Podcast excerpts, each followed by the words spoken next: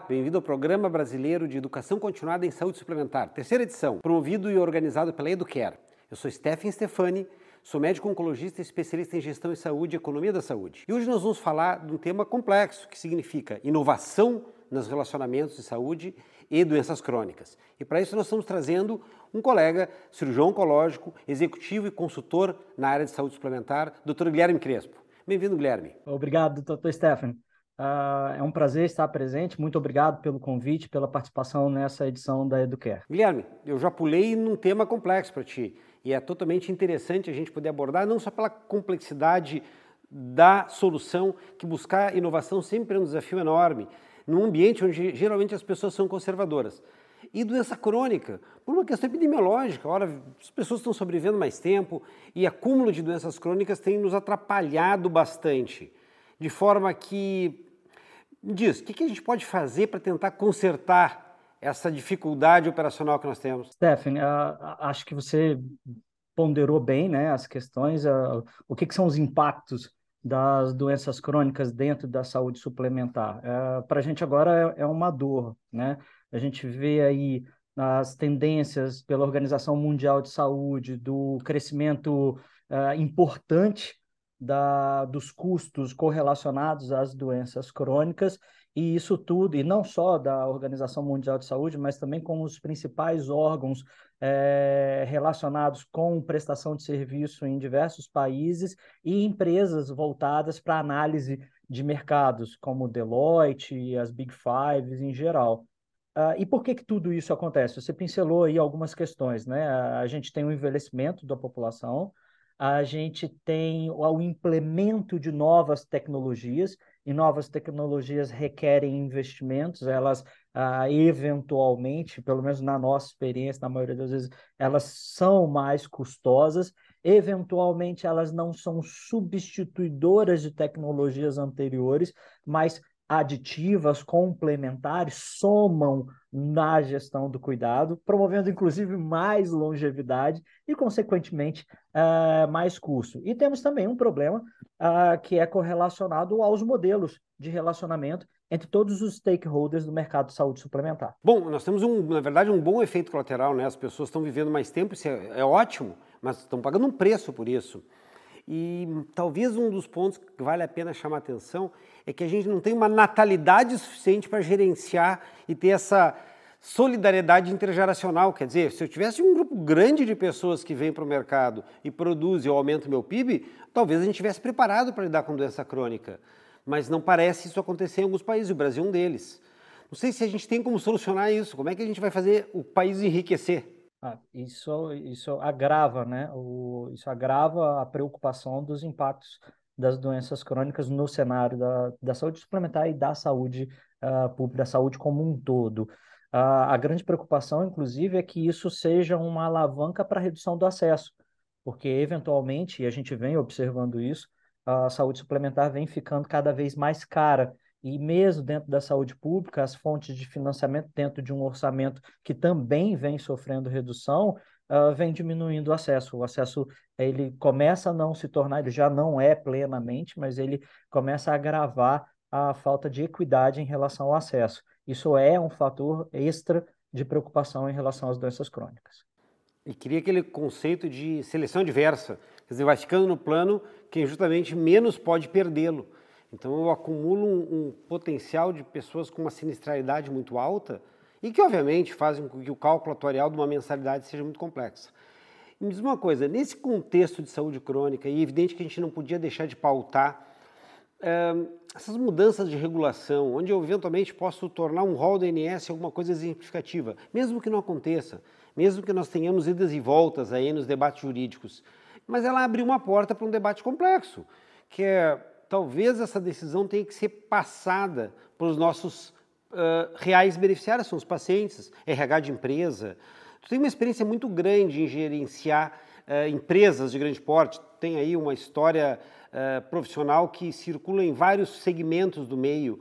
Como é que tu enxerga alguma coisa inovadora nessa direção? percebe alguma forma da gente buscar fazer a pergunta mais certa e ter respostas mais pragmáticas? Sob esse aspecto, ainda não tem um. Ainda para mim é, é, é, é, turva a visão de futuro em relação a esse aspecto, principalmente porque ainda existem outras opções para o contratante para não haver todo um comprometimento com essa tomada de decisão. Ele pode simplesmente trocar de plano, ele pode simplesmente uh, se movimentar através de portabilidade e outras coisas que diminuem a responsabilidade dele em relação a esse compromisso e preocupação com o ecossistema e com o custo como um todo. Acho que uh, a gestão inovadora ela vai conseguir, inclusive, tem condições de amenizar os impactos disso tudo que a gente falou, uh, porque precisa mudar o curso da progressão das doenças crônicas, que é o que é um grande problema,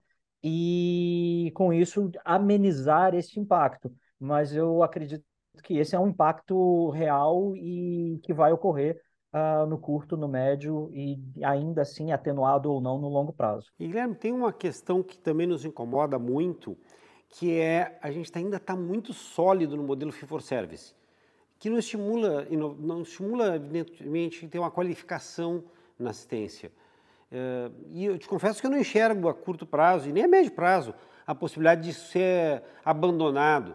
E nem acho que será, viu? Talvez ele ganhe espaço de outros modelos.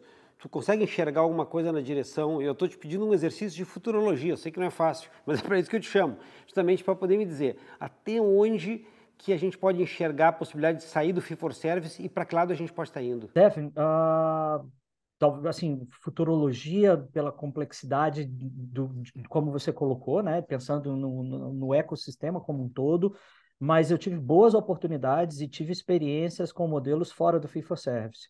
Uh, e experiências reais, tá? Captation real, uh, o, o, contratação por, por orçamento fixo real, uh, para óbvio para determinadas é, promoções em saúde, para determinadas ações em saúde, mas com um espectro bem amplo, inclusive de contratação de especialidade, contratação de hospitais em modelos de captation. E qual foi o grande diferencial? Onde, onde que são a, a, as experiências de sucesso para que isso possa ter acontecido e que vão per, per, perpassar também para outras experiências que podem vir, como você falou, no futuro, para uma grande escala, para o ecossistema como um todo. Uh, e, e, uma delas, que é a, a, talvez uma das mais importantes e tem muito a ver com inovação, é a capacidade e a qualidade do acesso à informação uh, quando você tem o acesso à informação e quando você consegue dar transparência sobre essa informação, sentar na mesa com os stakeholders, sentar na mesa com os players, mostrar qual é a condição real do momento, quais são os objetivos claros para o futuro. E dentro dessa perspectiva, traçar novos acordos que preveem o sucesso ou o insucesso de um planejamento, mas que resguarde ambas as instituições para que permaneçam saudáveis, isso é muito importante, porque a palavra da hora, eu acho que a interoperabilidade uh, é muito importante, é muito importante que a gente alcance isso. Foi onde eu consegui ter experiências de bastante sucesso e onde eu recomendo o investimento. Informação, transparência interoperabilidade. É, eu, eu gosto da ideia de poder abandonar aquela eh, mensagem, às vezes, que é um pouco simplista, né? Dizer, olha, vamos fazer um compartilhamento do risco. Ninguém quer compartilhar um risco se ele tem menor do que o outro. O que a gente eventualmente pode compartilhar é resultado, é solução, é resposta, é, é coisas positivas. E talvez a gente tenha entrado meio errado nesse debate no Brasil, quando se começou a tentar buscar modelos inovadores e eles vinham com essa sensação de que era importante compartilhar o risco e não o benefício.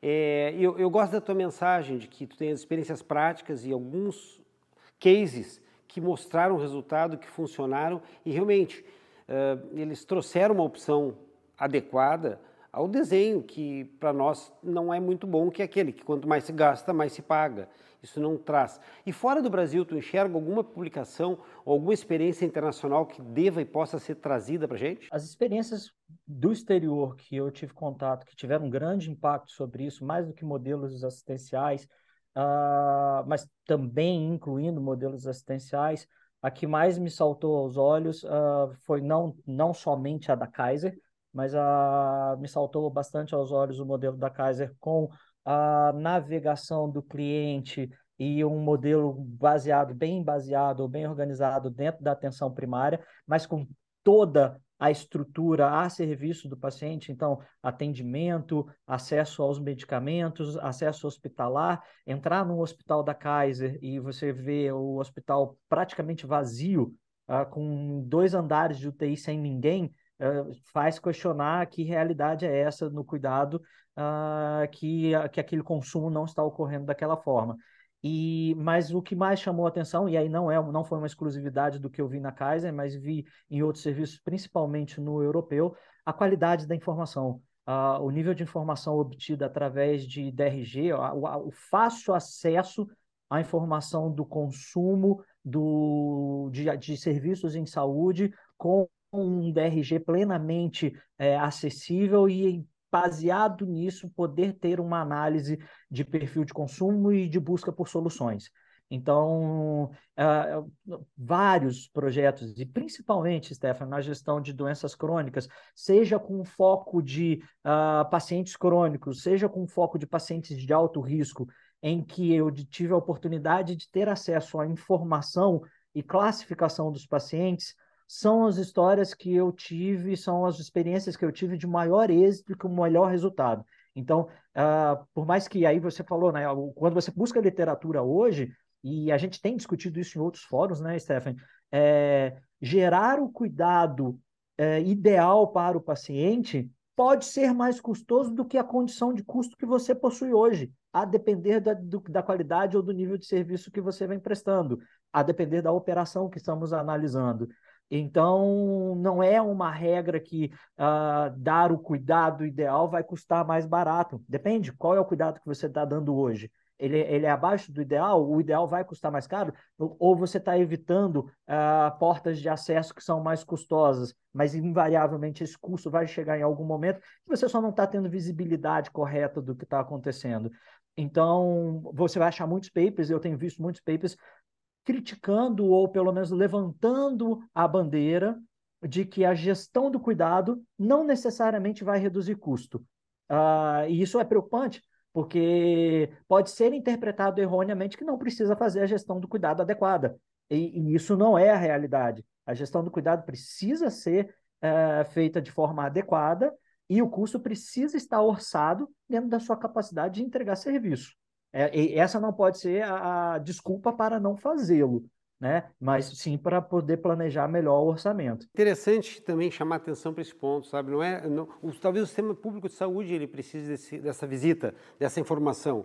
Ora, se eu quero realmente qualificar a assistência, se eu quero colocá-la num patamar talvez equivalente a que alguns hospitais privados têm hoje de excelência, vou ter que investir mais dinheiro, vou ter que ter mais recurso.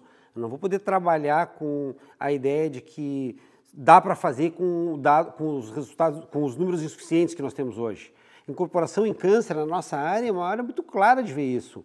Ora, se eu quero fazer um state of art, vai sim haver necessidade de botar muito dinheiro nessa discussão. E agora também eu quero trazer, um, um, um, reforçar um aspecto interessante que tu mencionou. A Kaiser Permanente me chamou a atenção que eles têm, na hora da contratação, eles explicam, por exemplo, por que eles querem usar biosimilares. Eles já falam com o paciente precocemente num nível de debate muito mais complexo do que a gente está debatendo. Então imagina que hoje o paciente ele entra e a informação que ele tem é que, bom, eu, se eu ficar doente eu tenho cobertura, ponto.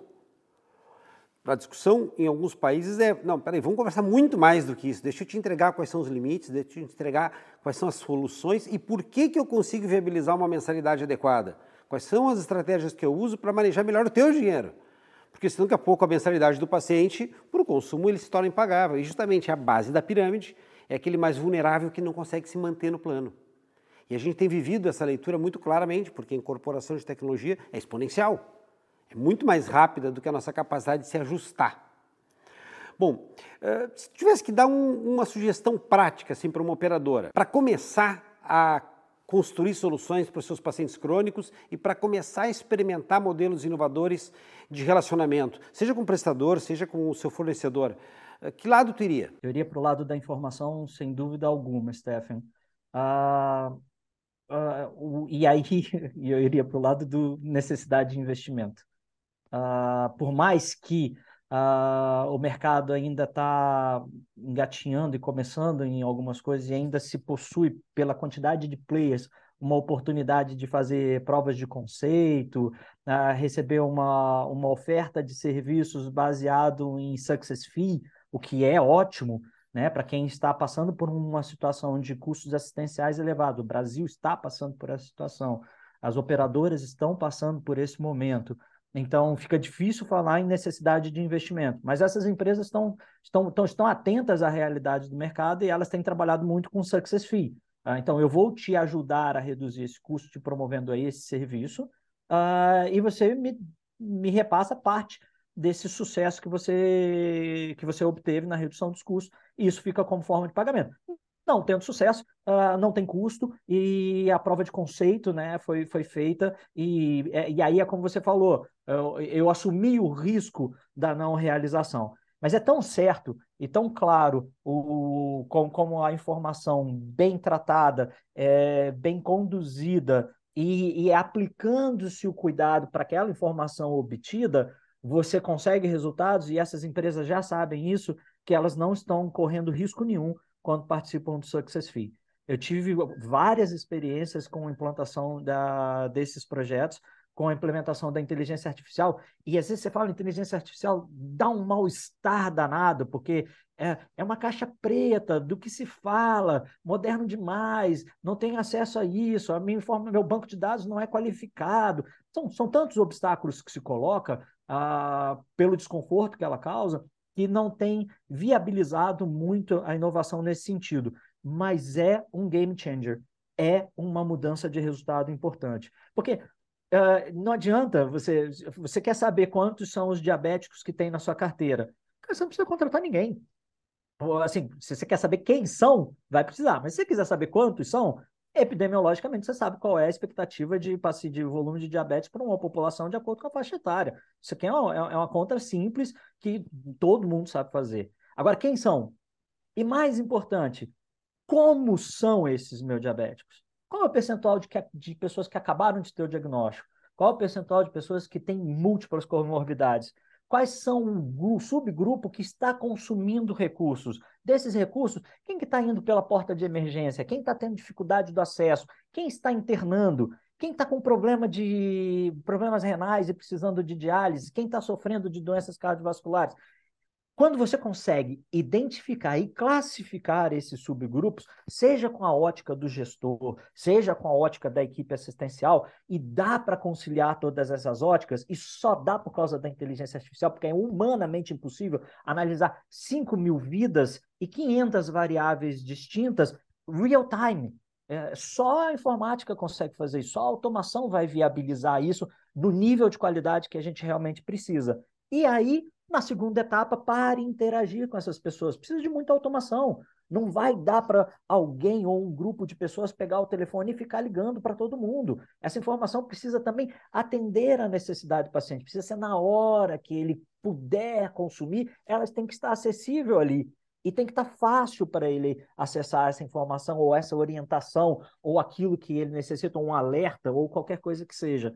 Então, uh, eu, eu entendo dessa forma que informação e tecnologia são as ferramentas que vão viabilizar, e aqui, aqui gestão inovadora não é só inovação porque eu estou falando de tecnologia, mas é até muito mais inovação por uma nova forma de olhar a gestão dos pacientes é, portadores de doenças crônicas, os pacientes de risco, e, na verdade, até um novo olhar sobre visão assistencial. A gente está pegando aqui um subgrupo que está impactando negativamente nos custos, mas é pertinente para todos os grupos de pacientes que buscam a, o acesso à saúde suplementar. Eu gosto de dizer, e às vezes deixa o pessoal um pouco desconfortável, quando eu menciono que eu preciso dessa cognição artificial para me ajudar a identificar não é só o grupo doente, mas o grupo onde eu possa mudar essa estratégia. Porque se aqui eu tenho um grupo de doente que, independente do que eu fizer, ele não vai consumir o sistema, ele vai ficar bem. Tem quantidade de pacientes enormes aí, diabéticos, que eles nunca vão ficar doentes efetivamente. Eles conseguem se controlar com medidas muito simples. E também tem aquele grupo de pacientes que não adianta, por melhor que eu me esforce, ele não vai mudar a evolução natural. Isso acontece em câncer, acontece em hipertensão, em uma série de doenças. Por mais desconfortável que seja para nós médicos, eu tenho que entender que, de alguma forma, essa cognição artificial vai me mostrar aqueles onde eu consigo ter mais chance de modificar essa curva e essa intervenção ter mais efeito. Obviamente, depois eu posso passar para próximos grupos até eu ter a capacidade, que é um tremendo desafio, de conseguir navegar paciente por paciente. Mas isso é muito mais complexo. Então eu tenho que começar por algum lugar. Eu tenho que começar por aquele grupo de pacientes onde eu tenho mais chance de beneficiá-lo. Aquele camarada que, apesar de ter uma doença crônica, ele não vai ter, ele não vai pagar um preço biológico alto por isso, ou aquele paciente, por mais que eu me esforce, eu também não vou conseguir mudar, não pode ser uma intuição, não pode ser uma, uma tentativa é, apaixonada de tomar decisão. Ela tem que ser amparada em informação. E essa informação ela só vai sair a partir do momento que as pessoas lembram que aquele monte de dados que nós temos, que é uma montanha digital, ela pode virar solução. Se você tiver um produto hoje, você quiser colocar no mercado, você vai procurar esse tipo de solução. Você vai, e, e, você vai ser muito orientado, olha, o grupo, o target que você possui, ele consome mais Facebook, ele consome mais Instagram, ele consome mais WhatsApp, eles não consomem e-mail, eles não consomem SMS, e vai te dar isso, e vai traçar as estratégias de, de cuidado ali. Mesmo assim, elas não são é, estáticas, imutáveis. Eles aplicam ciências comportamentais aos resultados, e a automação modifica modifica as formas de acesso àquele target de acordo com o comportamento dele e as coisas que você enviou. Então, se ele te enviou três e-mails e você não deu atenção a nenhum dos três que ele consegue ver, ele vai te acessar via Instagram, porque ele começou a perceber que você usa mais o Instagram. Ué, não tem pessoas, não tem um grupo de pessoas altamente sensitivas que estão fazendo isso por trás dessas empresas hoje, de, desse mercado hoje são ferramentas de inteligência artificial, nativas, inclusive, do Google, nativas do Facebook, nativas do Instagram. Elas precisam vir, as ciências comportamentais precisam vir para dar suporte à gestão do cuidado em saúde. Uh, nós lidamos com pessoas e as doenças crônicas são, na sua grande essência, os determinantes da, de, de, acesso às doenças, os determinantes de saúde em relação às doenças crônicas são 80%, 90% hábitos e comportamento. Né? Uma parte, menos, menos de 80, né? É bem menos de 80, mas tem, tem um percentual de, do, de genética, tem um percentual uh, de, de acidentes, tem, tem diversas outras uh, influências né, do meio ambiente sobre os determinantes de saúde, mas comportamento é a mais importante delas. E a gente precisa trazer essas, eh, esses conhecimentos essa multidisciplinaridade para proposição de soluções que resolvam e que inovem no cuidado na gestão em saúde de pacientes com doenças crônicas. É, esse fenótipo é que pelo menos a gente pode mudar, né? Não vou conseguir mudar a genética do paciente por enquanto, pelo menos. Eu certamente não vou conseguir mudar uh, o aleatório, mas uh, comportamento e tirar o paciente daquele grupo de risco e efetivamente mudar a história natural da doença, me parece um compromisso que tu tem toda razão. Se for basear em intuição e não utilizar as ferramentas e, e, e estratégias de uh, cognição artificial, nós vamos patinar em cima de uma solução que está crescendo muito mais rápido o problema do que a nossa uh, rapidez. Eu costumo dizer que é um, é um jato e eu estou de bicicleta atrás tentando alcançar. Isso não dá para ser. Guilherme, um prazer sempre falar contigo. Espero a gente ter outra oportunidade de ampliar alguns detalhes sobre esse. Certamente vão ter chance de conversar mais detalhadamente uma série de assuntos que devem ser explorados. Abrir uma porta para uma quantidade enorme de dados e informações que podem ser muito úteis para os nossos pacientes. Esperamos você na EduPrime Brasil, a plataforma streaming da Educare.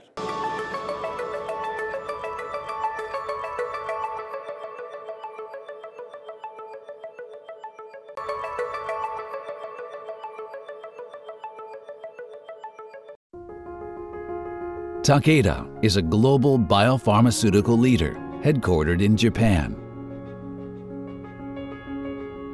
Guided by our dedication to patients, our people, and the planet, we are committed to the discovery and delivery of life transforming treatments. Everything we do is led by our values integrity, fairness, honesty, and perseverance. Principles that have remained unchanged since our founding in 1781. We have been serving the needs of patients for almost 240 years. And we are now in over 80 countries and regions with 50,000 employees, all continuing to strive for better health for people and a brighter future for the world.